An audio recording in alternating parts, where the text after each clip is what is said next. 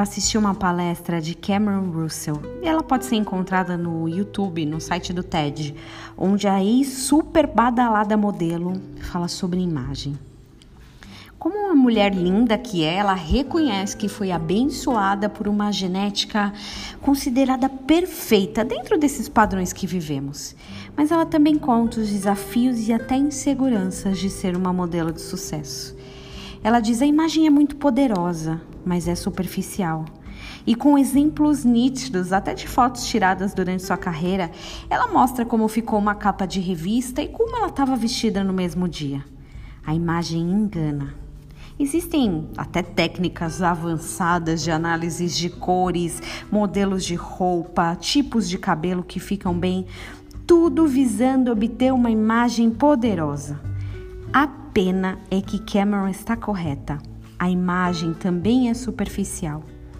Também disse Deus: façamos o homem a nossa imagem conforme a nossa semelhança. Gênesis 1, 26. E de que imagem Deus falava quando criou o homem?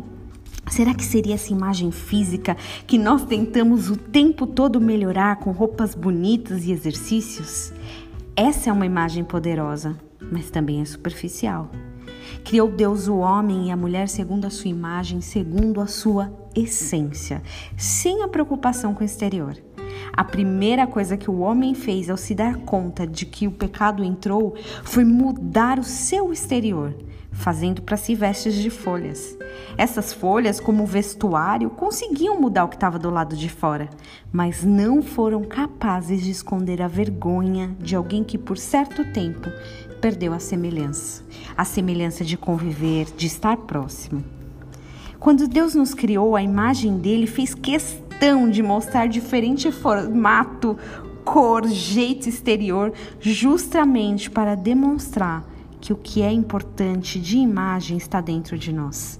Com isso, a gente percebe que a visão das pessoas tem a nosso respeito, ela precisa ser mais profunda do que fotos editadas ou fotos bonitas que postamos ou que mandamos.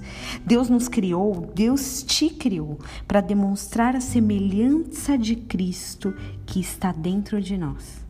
Que tenhamos um dia abençoado em nome de Jesus.